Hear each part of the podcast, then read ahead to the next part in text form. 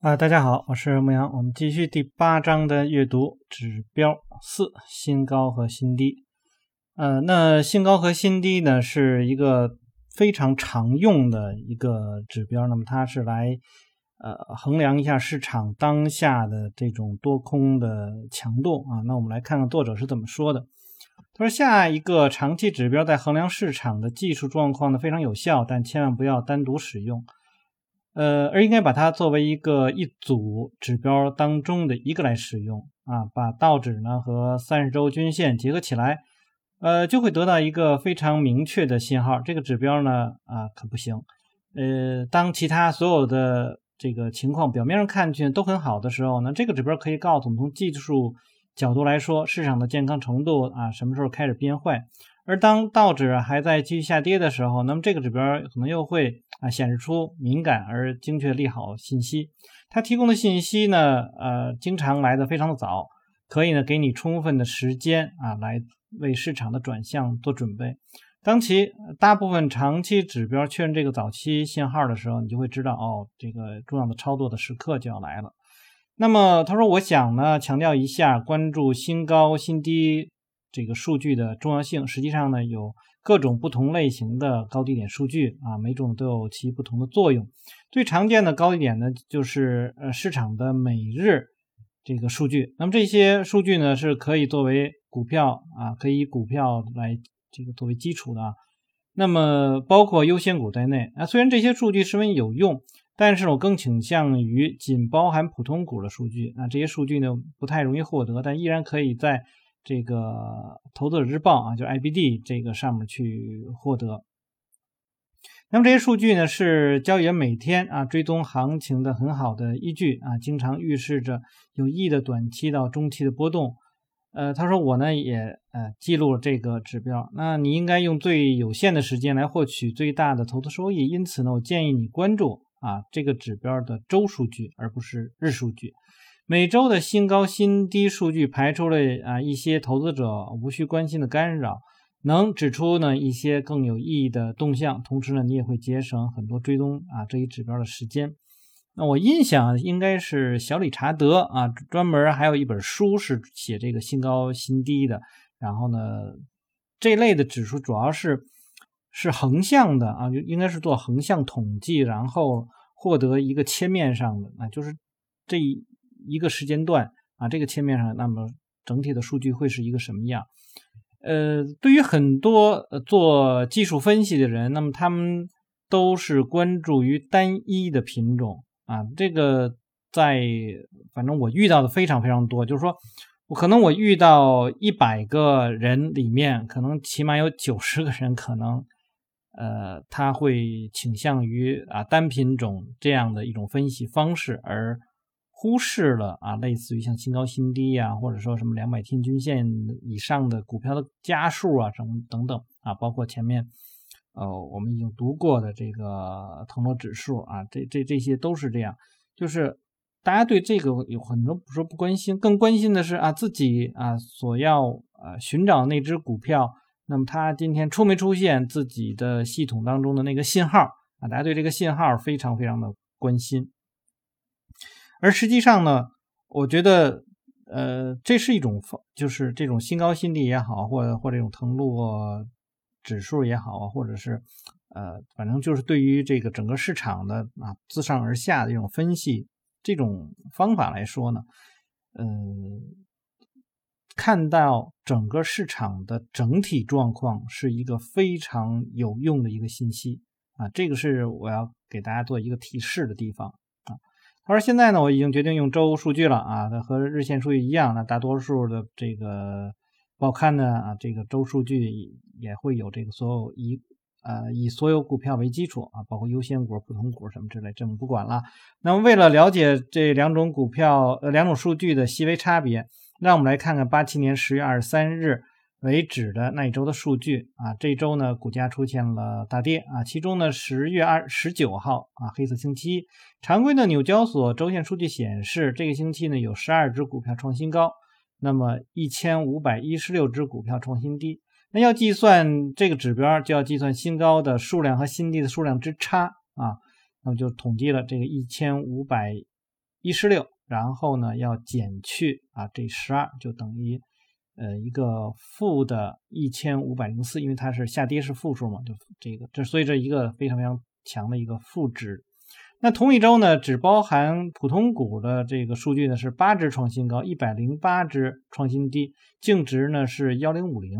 那可以发现呢，除其优先股认证。呃，认股权证以及其他类似东西呢，虽然在整体呢趋势上两种数据是相同的，但它们在数值上呢还是有些差别。虽然我倾向于仅包含普通股的数据啊，但在不得不使用传统数据的时候，该指标依然有效。由于利率对优先股有较大的影响，因此当利率变动的时候呢，这两种数据的差别就会比较大。那你已经看到这个指标计算方法是非常简单的。那现在呢，我们来解释啊，这支这个指标怎么用啊？虽然有很多指标呢可以啊这个使用啊，很多种方法可以使用这种指标，但是呢，我总结出两种最简单、最有效的方法。首先呢，如果这个指标一直处在正值区间，那么表示呢长期趋势良好；如果它一直在这个负值这个区域呢，说明这个市场呢并不健康。其次呢，当重要的背离形成的时候，说明趋势的反转开始出现。那八杠十啊，就是一九八二年的一点，这个情况说明了这个这样的一点啊。尽管当时这个指标还在负值啊，表明是这个市场依然是熊市，但是一些激动人心的利好呢迹象已经出现了。在八二年的前八个月里面，尽管道指继续走低，但这个重要的指标的同期已经显然上行，这表明呢越来越少的股票跟随市场下行，这是一个潜在的技术上走强的标志。八二年八月牛市开始之前，正背离啊以及其他指标，已经帮助我在七月看到了牛市的来临。同样，七四年底市场呢还在下跌的时候，这个指标开始温和向上，这极好的预示了一九七五到七六年的大牛市。当道指在七二年底到七三年初不断上行的时候，这个指标开始啊下降，就是 A 点啊这一背离清楚的显示七三到七六年的这个啊预示了啊七三到七六年的这个熊市。同样的情况呢，还出现了七六年年底 C 点、八一年初 D 点和八三年年底大熊市开始之前，这个信号呢都出现了明显的预示啊。这个后面给了这样一张图，那你就可以看到。那我们可以看到这张图上面呢，它的这个定的坐标，我觉得这个坐标是大家需要去注意的。那一个正五百、零、负五百、负一千、负一千五啊，那么它在其其他的那些数字呢，没有太多的这个，就是给一般来说，我我印象就是啊，比如说啊，我看待啊中国的这个股市的话，我也用同样的这种方法来去做的话，那么第一呢，新高是什么新高啊？这里面它没有讲。那么一般来讲呢，是五十二周的新高啊。那再有一个呢，这个新低呢，就是五十二周的新低。然后呢，我会关注呢那个差值呢是不是超过一百啊？就是呃正向一百或者是负向一百。那如果正向一百呢，表示市场呢是比较良好的。但是呃我们要需要去观察一下历史，那么呃在什么样的一个情况下，它的那个值会非常非常的高？如果是非常非常高的话，代表市场可能是一个啊买入高潮。那么那个时候可能啊会有转向的这种迹象，就是说。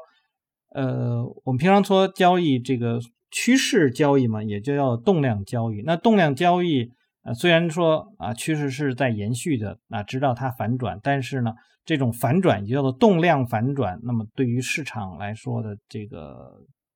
不管是交易者还是投资者来讲，都会有可能会一个比较大的打击。所以在某些时候，你不能够说，哎，我一直都在是用啊顺势的交易的方式。有的时候你要考虑一下逆势的那个状况啊，这个是就虽然你不会常用到啊，但是呢，你要需要去知道这样一点。那比如说，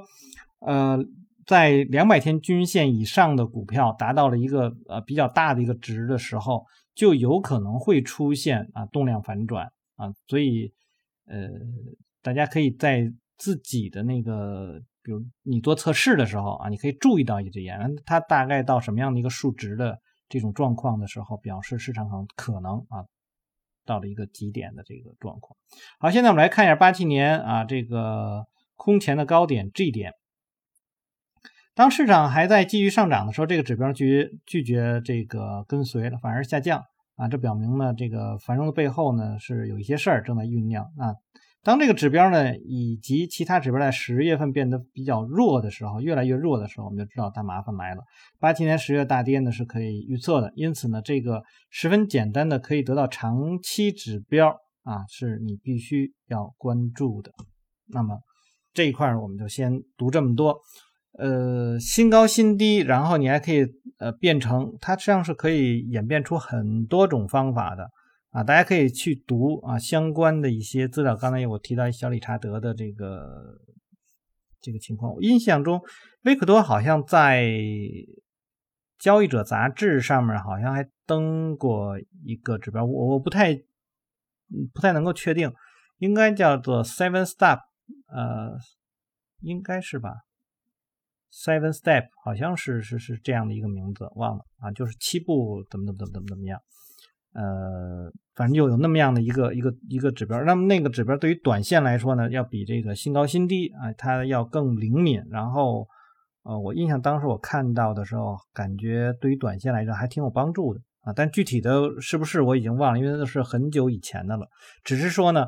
呃，新高新低这样的方式是可以演变出啊很多种交易方法，而且这种交易方法是看整个市场的，你不要去对那个每天的涨跌啊什么之类的，你是看整个的这个环境啊，市场的环境如果发生了巨大的变化，或者说从呃空到多，或者从多到空的这种大的这种转变的时候，实际上就是我们每一个人。需要去改变思维方式，就是你当下的那个思路啊，不一定是思维方式，就是当下的，比如做多呀、做空的这种思路，或者说趋势啊、震荡啊这种这种思路，你要改变的时候。好，那我们就先读到这。大家如果喜欢我读书的话，希望订阅、分享、按赞以及关注牧羊交易。那么有什么要聊的，也可以在下面留言。我们下次再见。